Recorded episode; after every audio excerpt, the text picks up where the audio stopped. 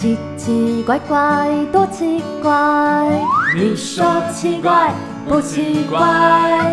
怪奇学员好奇怪，带你认识就不怪。怪奇职业学员。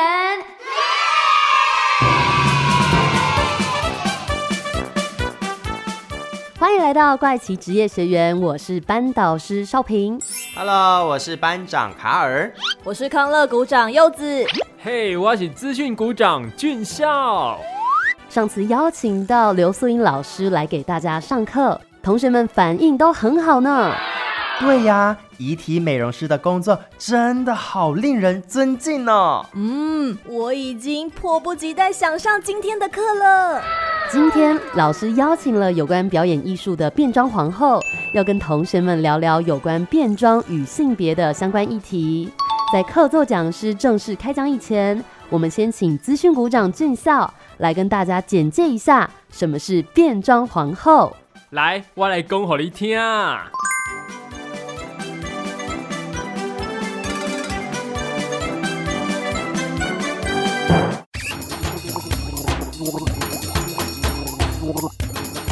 怪奇小百科。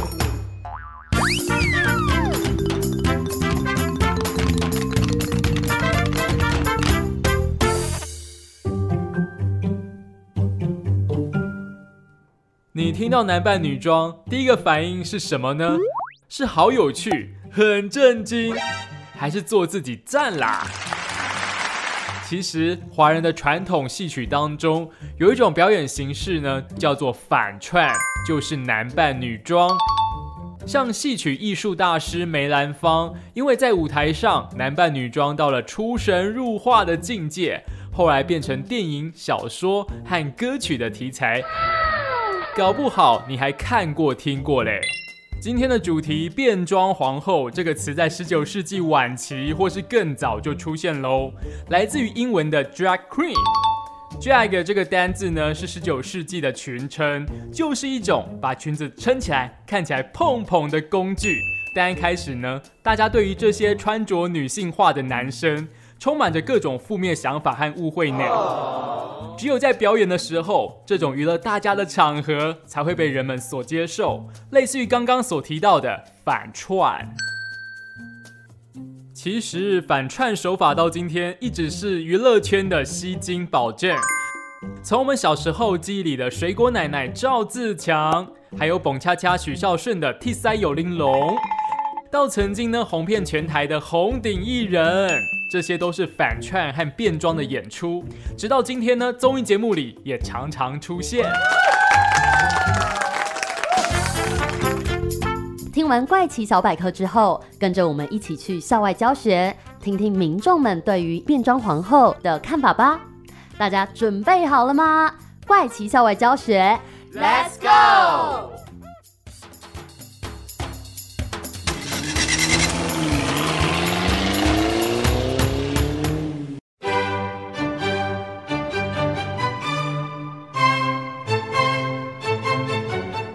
今天我们来到台湾的高等教育第一学府国立台湾大学。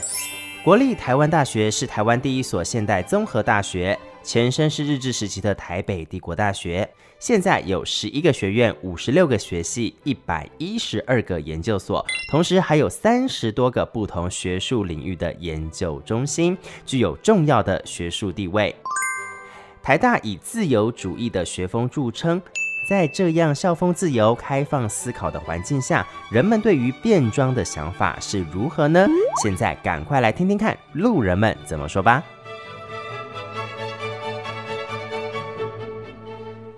大家好啊，我是康乐股长柚子。台大校园每天都有好多人哟，赶快跟我一起来听听大家对变装皇后的看法吧。那个是就是会在那种酒吧里面出现的吗？有听说，但是没有很熟悉这个名词。那如果你身边有这样子的朋友，你会觉得，哎、他怎么样，很酷吗？就还蛮赞，就勇于，就是可能要接受就是异样的眼光吧，因为这种东西毕竟不是很多人都能接受的。听起来这位同学觉得变装皇后还不错哟。哎，前面有两位男同学，我来问一下他们。觉得蛮有趣的，大家都可以接受啊，大家都可以接受就是现在是一个很开放的社会，那如果说，哎、今天那个宿营活动，邀请丁同学上去表演一段，啊，要装扮成变装皇后样子。哦，你说我上去，嘿，第二，哦，那可能就不太 不太能接受，就是会害羞，他害羞觉得没办法扮演的这么完美，这对样。对对对嗯，原来是别人可以，自己先不要啊。那这位还在读高中的林同学会想要尝试看看吗？应该是不会，因为我没有那种癖好，就是会觉得这是可以玩一次看看，但不会再玩第二次。另外，我还问到这位正在读国小的弟弟，就觉得有点奇怪，因为男生变女生，听起来变装皇后的接受度还是偏低耶。那我来问问看，这位正在湖边赏鹅的郭先生怎么想？以前有看过，像那个以前有个艺人不是叫菜头嘛，他做过那种团啊，全团都是男生去扮女生的，我不会特别觉得好看的，我可能他是一种噱头，叫我扮打扮，嗯，呃，我不可能不会接受。那如果你的小孩子说今天想要去从事这个职业当兼职的话，我想我小孩子不会做这种吧，因为我想我不会教育那么失败。教教育失败，听起来对变装皇后的想法有正面也有负面呢。不过我问到这位妈妈，她有看过变装皇后的表演呢。就很很酷啊！他们会穿的就是比较比较显眼，会让你觉得哎，蛮、懂得装扮什么什么，然后你就会多看几眼，这样感觉蛮有那种时尚的 sense 的那种感觉。时尚的 sense，这位妈妈你也不错哟。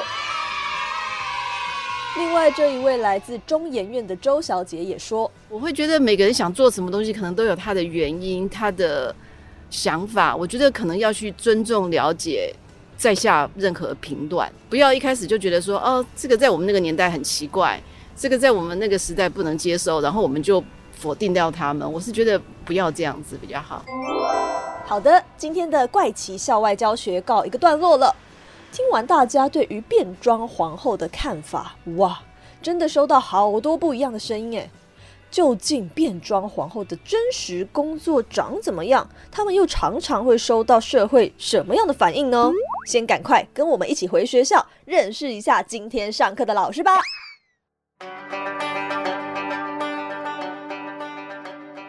今天的老师简志成，小名叫丸子。九零年代，当他还是大学生的时候，哈日风席卷全台。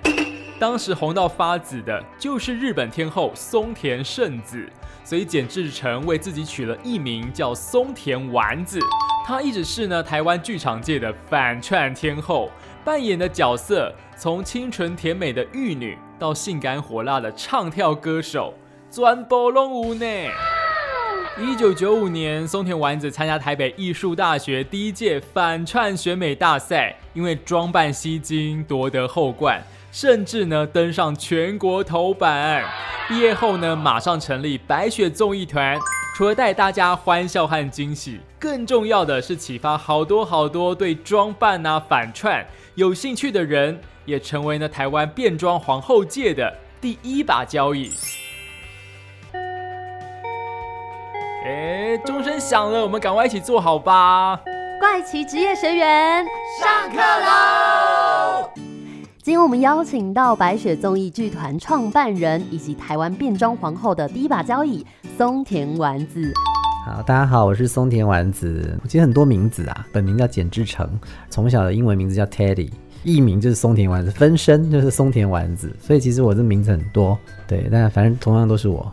怎么会想要取松田丸子这个艺名？还蛮日本风格的。日本风格哦，这要回溯到二十五年了，因为松田丸子二零二一年这已经是二十六岁了。回溯二十六年前，那时候是一九九五年，那时候我在当时叫国立艺术学院，现在在台北艺术大学，当时大三，第一次的表演在后台准备上台前，因为那是我反串嘛，等于是初登场。我那天的穿着，我穿着一身和服，然后我上台是唱一首日本的演歌，类似像演歌的这种歌曲。我的同班同学他是当天的主持人，他就问我说：“待会怎么介绍你？”哎，对，也从来没想过，因为初登场也没想那么多。那我就说：“哎，怎么介绍我啊？”那我就想了一下，当时一九九五年，因为我那天对日本打扮，我就想，哎，现在日本最红的是你们知道松田圣子吗？是的，对，我就想，哎，松田圣子现在很红，因为我本来的小名就叫做丸子。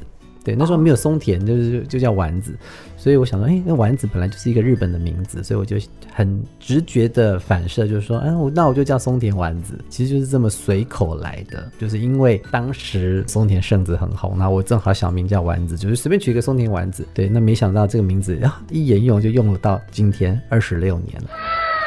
我就常常在想，在过程当中，这个题目常常很多人问我。比方说十年前，我就说，如果这时候问我，我应该就叫做冰崎丸吧，因为那时候冰崎不很红嘛。对，那现在日本谁最红？现在的时至今日，我可能又换了，反正就前面换了，我就叫什么什么丸子，新源丸子，新源丸子，对对对，可能就这样。所以这个名字真的就是很随口来的。嗯，但是它就是陪伴你二十六年的，就讲二十六年了。对。好，那我们刚刚听到街访的部分，丸子，你有没有对于哪个部分比较印象深刻？因为其实大概一半一半，一半的人他是比较可以接受，但是有一半的人他是还不太能接受。特别深刻没有？其实因为你做了这么久的扮装的表演啊，那多多少少，反正这些声音，各种声音都会有。至于我而言，我觉得都很好。对我而言，我觉得，因为像刚刚最后是最后还倒数，我忘有点忘记。他说啊，反正多元社会嘛，反正就都都给予尊重。可是，在他的前面。他所有的论调里头似乎不是那么尊重，也能够理解啦。那而且很多人常常在问，他说：“你对于扮装表演你是什么样看？”他说：“我觉得很尊重啊，我觉得很好啊。”那如果你的小孩做的话，你会同意吗？哦，我不同意。对，就常常会有这种答案，对不对？所以我觉得像刚刚这段街访，我觉得你们很用心，就是其实访问了很多人，那得到了各种不同的版本。那我觉得这基本上就是我们所谓的多元社会，就是这样子的一个声音，就是每个人对于每一个议题、每一个事件，他都会自己主观的认同跟想法。这东西太难了，因为每个人的成长的环境是不一样的，他所建构在它里头的这个逻辑跟 DNA，它是不一样的。即便我刚刚在听很多的论调，我觉得，嗯，在我的主观立场，我觉得说其实不是那么对，但我也是尊重他们的论调，因为那毕竟是他们的逻辑思维跟他们的成长经验，所以我觉得都很好。所以你要问我说有没有什么特别的感觉，我觉得其实没有，我就听到了就是一个很多元的社会，所以我觉得，嗯，其实台湾社会很棒啊，各种声音都可以接受。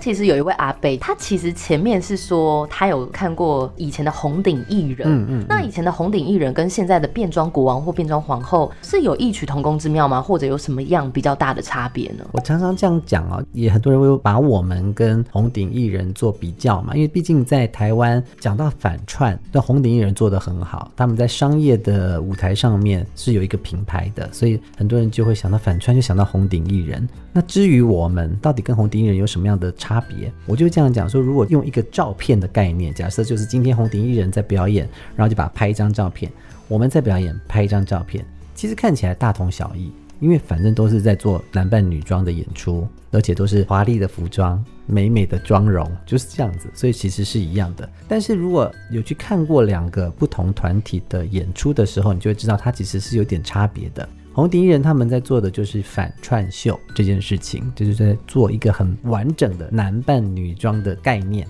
所以在观众进场去看的时候，就是会要一段一段，他们基本上分段就是一首歌一首歌一首歌，或者一段节目一段节目。每一段节目有不同的歌曲的题材，或者是不同服装的形式，但是完整的去呈现了反串表演，哦，就好美哦，哇，服装好华丽哦，等等，就是这种的概念。那我们呢，当然也是在做这件事情，但是比较不一样的是，我们先创造角色。所以像我自己的剧团白雪综艺剧团，我们里头有几个核心的主要的角色，像包括我自己松田丸子，就是我们一开始先让大家认识了松田丸子。虽然松田丸子他也是反串的角色，所以是从这个地方出发，建立了这个角色对大家的熟悉度之后，以后大家来看的时候，大家不是抱持着说来看反串秀这个概念，而是看，诶。这一次松田丸子她做什么样的演出？哦，她这次演的是一个元朝元杂剧里面的一个角色，或者这一次她做的是一场演唱会。我们剧团演出的时候也是一样，就是说这次这个剧团它呈现的是一个舞台剧，还是它呈现的是一个歌舞剧，还是它这次做的是一个时尚秀等等的。所以你懂吗？就是它的落差是在这个地方的。那个是一个整体作为反串表演的概念，跟其实我们已经创造好一些角色，只是这些角色它都是反串的角色。对，那出发点是有点在这个地方的落差。反串秀其实他们不会特别创立类似这种特殊的角色、特殊的明星角色。那现在变装皇后这个表演，大家是为了看松田丸子而去看这个表演，而不是为了只是看反串秀好笑。我我刚才讲的这是就我松田丸子的 case 是这样子的，而不是说就现在的这个变装秀。那这个角色跟你本身的性格，或者你是如何创造？我这样我这样讲哇，你没有看过歌仔戏吧，或者是京剧？好，有一些很有名的歌仔戏的演员，假设是杨丽花哈，她是在国宝嘛，台湾歌仔戏的国宝，在台上都是小生的装扮，对不对？很有名。我们在看杨丽花歌仔戏的时候，我们不会一直在想杨丽花是女扮男装，杨丽花是女扮男装，应该不会去想。而是 enjoy 在她杨丽花这次的角色里头，但是你没有一直在 focus 杨丽花是反串的。但是我们去看红顶艺人的时候，我们就是要去看反串秀啊，所以我们会一直看，哇，这个好像哦，哇，这个真的看不出来耶。哦，所以其实变装这件事情，可以从红顶艺人的反串到变装的角色设定而有所不同哎。对呀，丸子老师透过瓜皮中的角色设定，简单说明了变装表演。其实从我们传统的表演艺术中就可以略知一二哦。而且而且，透过时代的演进，变装演出还结合了不同的表演艺术内容跟露出的方式哦，而有了电视节目跟剧场的舞台呈现等等，好多不同的样貌哎。哎，我想请问一下丸子老师。老师当时是怎么会进入变装表演的啊？从自身吧，因为你知道我从小就很爱表演，可是你自己的条件，因为我我也很幸运，后来我考上我的理想的学校北艺大的戏剧系，里头哇都是卧虎藏龙的，很多很优秀，在当初高中都是哦那种在学校的风云人物，热爱表演的人，然后就汇集在我们的这个戏上，这样子群体里头呢，你就知道哇，都很多这个很厉害的角色，你要知道自己的长处、优点跟缺点在哪里。我们身形比较瘦小，在台上你要去领衔主演男主角，在先天上。就有一些限制，这个是没办法，这是某种天赋嘛？就在那样的角色里头，你就是演不过人啊，而且你自己也知道，你在演那个角色的时候，你没有那么的发光，反而在反串的时候。你就觉得哇，你可以在台上是很有光彩的，然后呢，你也知道观众的这个反应是大的，所以光是这个最直接的，就可以让你觉得说，哎，我在做这件事情的时候，我得到比较大的掌声；我在做这件事情的时候，我在台上是更享受的。那个是跟你的 DNA 有关系的。对我而言，扮装的这个，就像我刚刚所说的，我会享受这件事情是在舞台上面，就是我在那个角色当中。我在舞台上面有台上跟台下观众的互动交流的时候的那个东西，才是让我觉得是兴奋的，是有感觉的。像我当初为什么会开始？因为我是北艺大，就是国立艺术学院那时候举办的第一届的反串选美大赛，而且仅此一届，然后就没有再有第二届了。你看那是不是天时地利的安排？就是在那一届比赛当中，我夺得后冠，所以就开启了我这个表演。我夺得后冠哦，那是一个全校性的表演，各系所都来报名参加，而且当时也很有自信，我觉得我应该可以夺冠，我确实夺冠。但是现在回过头来看，当时你就觉得说：天哪，这个是谁呀？他怎么可以夺冠呢？这个是怎么会化这样子的妆？可是，在当时真的大家都说：哇，好美哦，好美！它是有一种时代的不同，时代的眼镜，以及我觉得那是不同年代会有不同年代的那个样貌吧。老师，老师，那我想问。老师在表演的装扮都是自己 settle 的吗？有没有什么化妆或者是穿衣打扮技巧可以分享，让我们学习一下？我跟你们讲，我到现在二十六年了，我还是不会化妆哎，我都不会化妆，所以都是别人帮你化，都是别人帮我化的，所以我到现在为止，松田丸子的妆都不是自己化的。从一开始我就说那那场选美大赛就是哦找学姐，学姐帮我画一画，画一画，当时还搞不清楚，因为我们是学舞台剧的嘛。那舞台剧就哇，那个妆是比较夸张的，所以还把先把眉毛盖掉啊什么，然后画的很夸张那样子，那也不懂啊，反正就是他帮我画好了，那就这样登场。到现在我一样啊，就是我刚刚说的，时代一直在改变，妆容一直在改变，那个化妆品本身也都一直在改变，它都有一直有新的东西出来，所以它一定会让你的妆容上面一定不断的与时俱进。但是至于我，我根本没有学习，就是模仿化妆这件事情，因为我第一年一直到现在，我的妆都是交由专业来帮我做的。嗯，所以代表要有好的人缘，太好的化妆师要与时俱进，对要与时俱进。那丸子老师刚刚主要讲的是化妆的部分，这样衣服嘞，从以前演出第一次登场到现在不同舞台的戏服，老师都是怎么设计跟完成的啊？服装上我比较会有很多的自己的意见了，就会觉得说配合这次的演出，或这次我挑选的歌曲，或者我这一次的角色，我应该要怎么穿这样子，然后会跟我的服装师做沟通。当然初期的时候，就像我刚刚所说的，可能就是自己很粗糙的做，当时可能也没那么讲究跟要求，哎有就好了，有裙子蓬蓬裙在身上就不得了。但是越来你也一直不断的求进步嘛，所以呢，你也会认识越来越多人，更多的资源。所以现在像我都是有整个造型的团队，从妆容开始，从假发发型开始，然后一直到我的服装，甚至到鞋子，甚至到很小的配件，都会有跟整个我的造型团队做沟通，对，然后让他们来完成，或者是由他们发想，然后我来参与意见。老师，老师，我想继续问你哦，就是刚刚有分享了妆法跟服装，诶，那演出的内容里面的故事和安排是怎么决定出来的啊？嗯，对啊，好好奇哦。这个就会比较是我的主导啦，就是说我可能觉得说，在这个阶段，应该还是从我自己的心出发，在这个阶段，我比较想要做什么事情，因为我自己很爱唱跳嘛。比方说，在十年、十五年、二十年这种时候，我可能都会比较想要有一个演唱会的形式。那有时候我的同班同学或者是我的学弟妹，都是我们的团队里面的人，我们也生活当中也会相处，也会有很多的闲聊啊，或者什么，因为很多的创作就是从这样瞎聊瞎尬聊当中来的。可能我们就聊聊聊，或者是我们去看了一个制作，我们去看了一个戏，我们去出了一趟国，看了一个什么东西，突然有一个想法。都会有的那个灵感的来源，它就是有各种的可能。那就是想了之后就说，哎，我们回去好像也可以做一个这个什么戏，哎，或者是说我们看了一个作品，说，哎，我觉得这个题材真的很不错，可以把它改编发展成，如果是一个反串的扮装的版本，我觉得会更有意思。所以像我们曾经就把两个法国很经典的黑色喜剧，一个叫做《课堂惊魂》，一个叫做《女仆》，然后我们就把它都在一起，变成一个我们自己的新的剧本。但是把这两个故事绑在一起，然后发展成是两个反串的女仆跟一个反串的女主人的故事。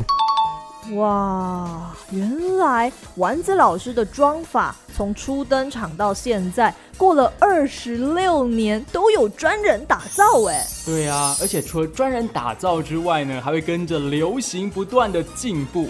除了妆法之外，服装的内容等等啊，丸子老师都有自己的意见在里面，好确保呢整个演出都可以完美和完善的呈现给大家啊。对呀、真的哎，一场好的变装演出，每个细节都非常重要呢。从刚刚老师的分享就可以看到其中的要点，还有与时俱进的重要性。没错。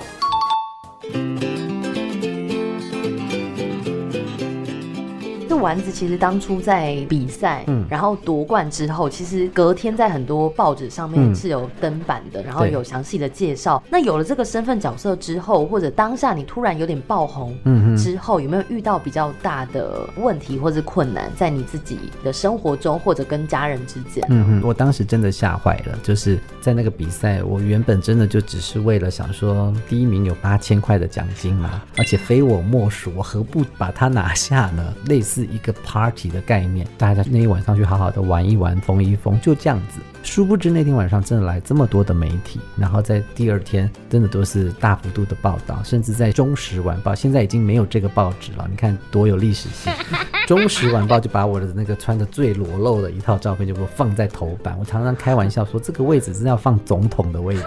那天是不是太缺新闻了，还是怎么没新闻可以登，就把我摆在那里。然后内文呢也登得很斗大，就是说她美得过火，就这样，然后巨细靡遗的描述了我当天的表演，因为她都其实写得非常好。照道理讲，我说这是一个蛮光荣的事情，对不对？然后就哇，被谁呀？一辈子也难得被摆在报纸的头版，你的照片。但是我那时候经过便利商店，我真的是吓到有点抖。你知道我为什么抖吗？我怕被我家人看见，就是这个考量而已。其他人我都没有感觉，我就怕被家人看见。说让你去念戏剧系，已经是哦，这个因为当时我在考那时候是大学联考的时候，对，还跟家人说，哎，到底要考戏剧系还是念一般普通大学？当时我爸还说，你就念一般大学吧，对，还是有这种比较传统的考量这样子。后来真的让你念戏剧系，结果哇，还搞成这样子。对，在这个因为你知道性别议题上面，毕竟就是比较多的延伸可以去讨论的空间，那时候就很紧张，说天哪！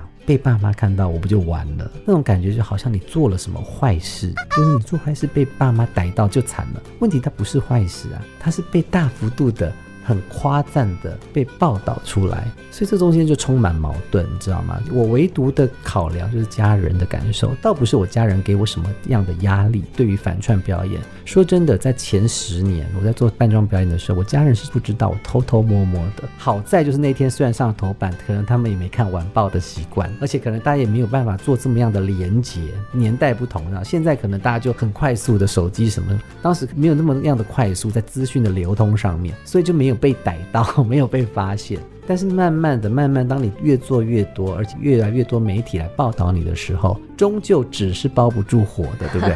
即便我家人没看到，他们的朋友还是会看到，所以就跟他讲：哎，我发现志成好像在干嘛干嘛干嘛干嘛，他们就慢慢的略有听闻，对。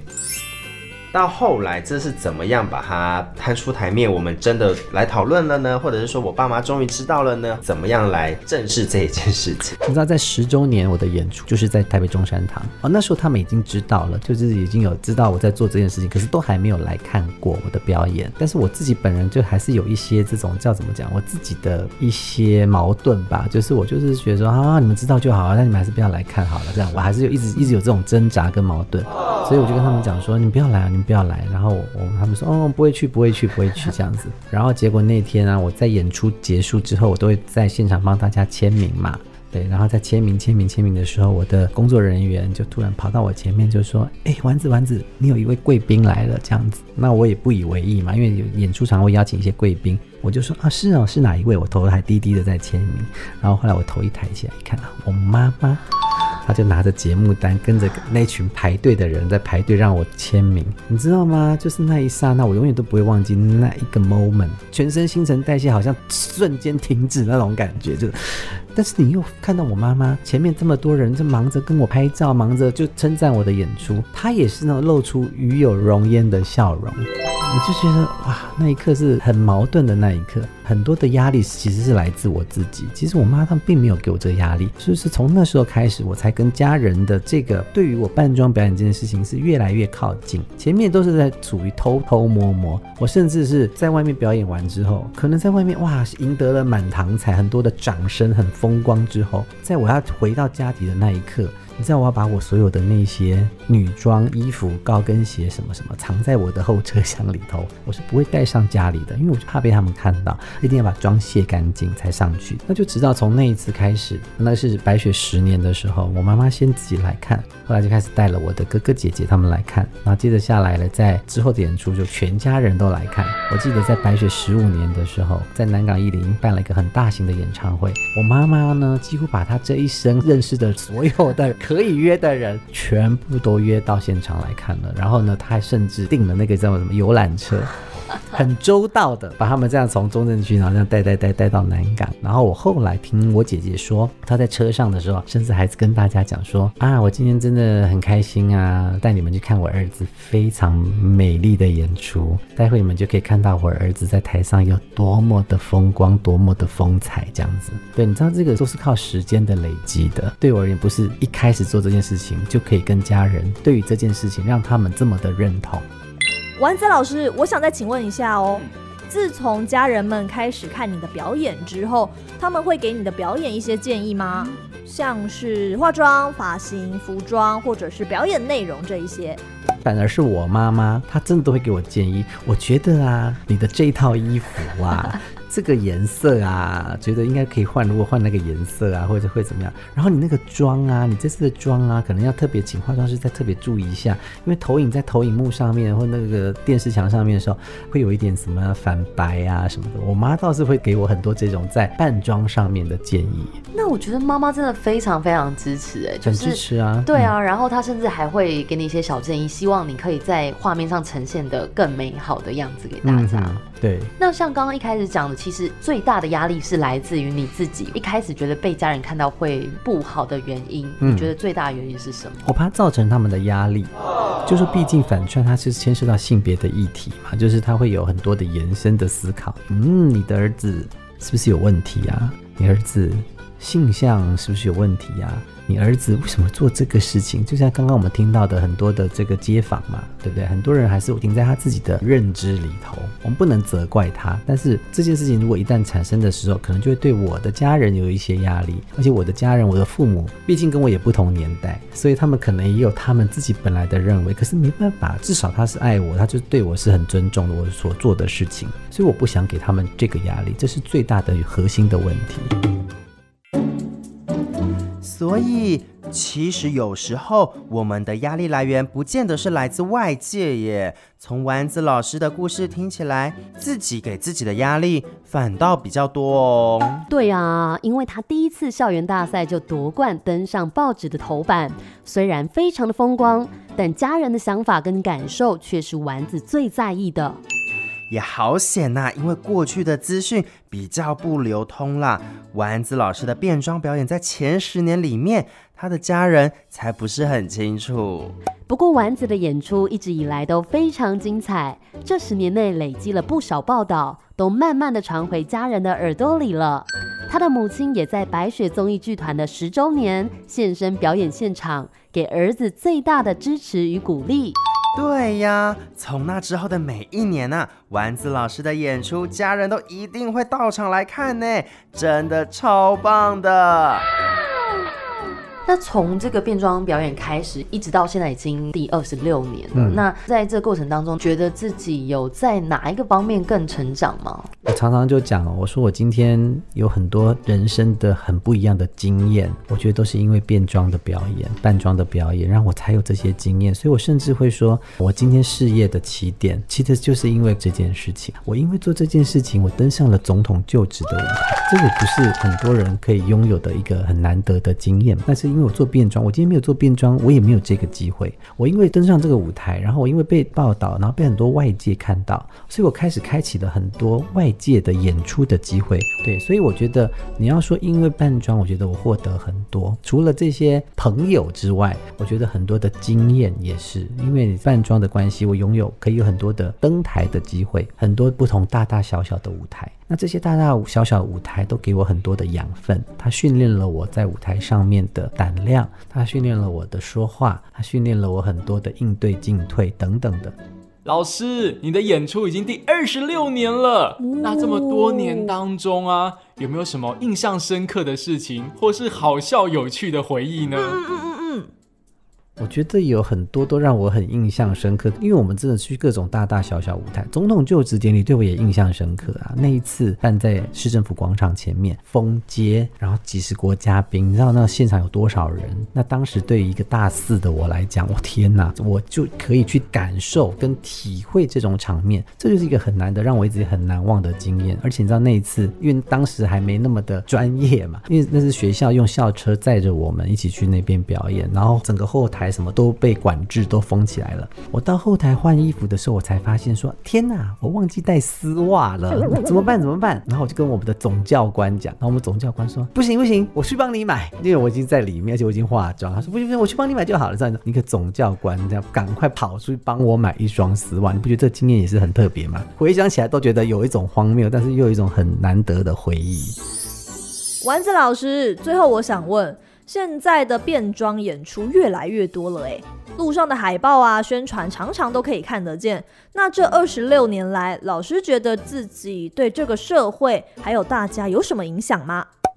会不会影响到一些人？确实是会有的，毕竟因为我们也做了这么久，再加上说本来就是念艺术大学的，所以有很多的学弟妹，很多的人告诉我，其实他们很大的震惊，就是是在第一次看到我在台上的时候的那一拍，他们永远都忘不掉，给他们很大很大的一个震撼，居然可以在艺术的殿堂里头可以有这样子的表演，那个事情是让他们觉得很梦寐以求的，但是他们原来不觉得这件事情是可以做的，居然就有一个学长把它做出来了，所以这件事情就带给他们很多很多的震撼。那这件事情对我来讲，我觉得我一开始并没有想到我会去做到这件事情，而是对后来他们给我的反馈，常常有人问我说：“你做了反串扮装表演做了这么久，你的最大的成就是什么？”我觉得就是这个，哎，我让更多的人更没有畏惧，然后更勇敢，然后觉得做这件事情原来是正确，可以赢得掌声的。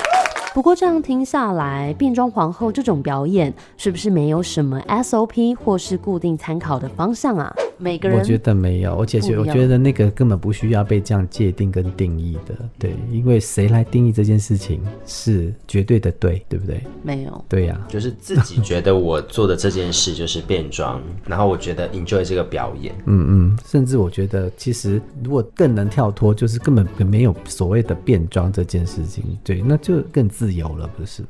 有些人可能会讨论说，哎，喜欢做这样装扮，到底他是异性恋还是同性恋？嗯哼，你身边也有一些可能异性恋的男生，他喜欢做这样的装扮表演。我觉得啦，这个就是大家最敏感跟最喜欢讨论的问题，是不是等于扮装等同于同志这件事情？就是有没有完全完全的等于？我觉得没有嘛，因为事实经验就不是真的。你就说像有没有异性恋的，他们也会做扮装的表演，电视上很多啊，我们以前看很多综艺节目啊。蹦恰恰，水果奶奶哦，他们是不是不是都是扮装？我曾经上过黄子佼的节目，在他专访我，访问完之后，他说：“其实你也可以邀请我们呐，我们也做扮装做很久啦，他们也都一直在做这件事情。所以很多的角色不是也都是一直在扮装，但他们是一定是同志吗？一定是同性恋吗？不是啊。”有没有期许大众对于这样的表演观念上的改变？你至少确定就是说，更多的人在做这件事情。那现在我觉得更多的人，他们对于这件事情可能更勇敢，或者是说他们根本不需要靠勇敢，他们就是做了就好了。我就是变装啊，所以我觉得对于社会观念上面，大众有什么社会观，我真的是觉得啦，它不仅只是变装这件事情，而是观念上的改变。大家要更打破框架，每一个人来到这个世上，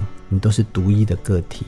就是与众不同，你就是跟大家不一样，所以你就是好好的去把握，你都来到这个世上，你的那个与众不同就好了。如果每个人都有一样的话，那有什么意思？就正因为每个人都是不一样的个体，所以他不是还是有意思的吗？那既然每个人都是不一样的，你又何必跟跟你不一样的人，你要去给他任何的批评？你有什么权利？跟你又有什么样的绝对的对去批评别人呢？身为表演工作者，尤其是扮装表演工作者，也有这个任务嘛？就是说我开创了很多从没有走进剧场的观众朋友，他们因为来看我的表演，他们是走进剧场的。这也是我觉得很大的一个成就，就是因为很多人他们一辈子觉得，哎呀，剧场表演艺术这跟跟我没有关系的。但是因为他们来看了我的表演，他们原来对于扮装、对于反串这件事情有他们既定的刻板印象。看完我表演之后，他们喜欢我这个角色，他们喜欢松田丸这个角色。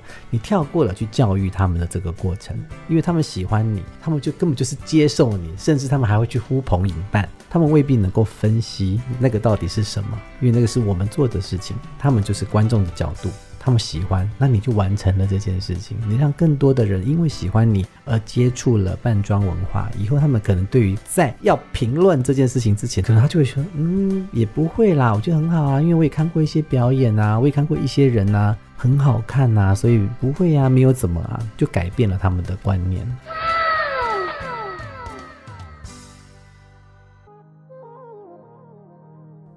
今天我们邀请到白雪综艺剧团创办人以及台湾变装皇后的第一把交椅松田丸子，到课堂中跟同学们聊聊什么是扮装表演，还有她二十六年来演出的心路历程与家人之间相处的变化。对呀，丸子老师也有跟大家分享最最最重要的，就是他身为表演艺术工作者最想表达的观念：跳脱框架哟。嗯。也就是要练习让自己的思想更开放、更自由，然后了解、接纳其他人的独特性。哦，对我来说好像有点难呢。哎呦，所以我们现在开始练习就好啦。希望在未来的社会里面，每个人都可以真正落实互相尊重这件事情哦。好啦，各位同学们，这次 C 四爷丸子老师来分享之后，我要给大家的回家作业就是设计一个你最喜欢的变装造型。下次上课记得 set 过来哦，也会有两位变装表演者给你们上另外一堂课哦。怪奇职业学员，我们下课喽。